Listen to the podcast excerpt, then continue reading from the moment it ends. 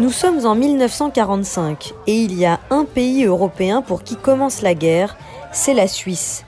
Petit territoire faussement neutre, la Suisse a profité de la guerre pour s'enrichir et compte bien profiter de la paix pour continuer. La Suisse veut retrouver son indépendance.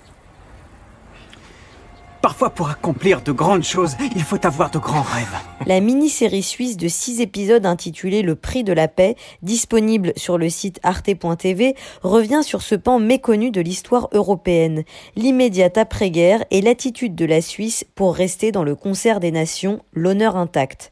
Cette fresque, écrite et réalisée par Petra Volke, aborde le sujet de manière assez classique, à travers la vie d'une riche famille d'industriels du textile qui a prospéré pendant le conflit mondial nous suivons le destin de trois jeunes gens. Il y a Clara, l'héritière de la famille Tobler, qui donne tout son temps à une institution qui accueille de jeunes rescapés juifs des camps de la mort et qui tombe amoureuse d'un survivant.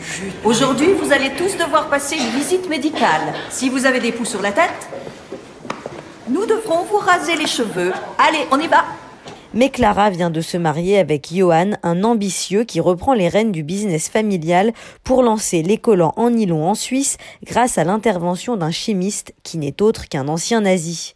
Et enfin, Egon, le frère de Johan, un flic qui a officié aux frontières de la Suisse et qui ressasse le comportement de son propre pays qui n'a pas hésité à expulser des familles juives de son territoire en pleine guerre, les envoyant vers une mort certaine.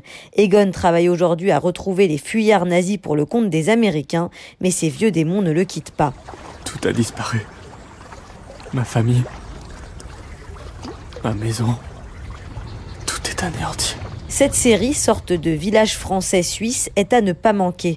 Elle fait partie des très rares productions helvètes et tisse, grâce à une narration solide et un casting fort, une fresque familiale qui n'a pas peur d'appeler un chat un chat. La Suisse ne sort pas grandie de cette œuvre. On y voit d'anciens nazis y vivre bien tranquillement du moment qu'ils paient et des rescapés des camps accueillis du bout des lèvres par des responsables de la Croix-Rouge désireux de se racheter une bonne conscience. À voir donc pour réaliser que ce petit pays neutre n'a en rien fait montre de neutralité, que ce soit pendant ou après la guerre.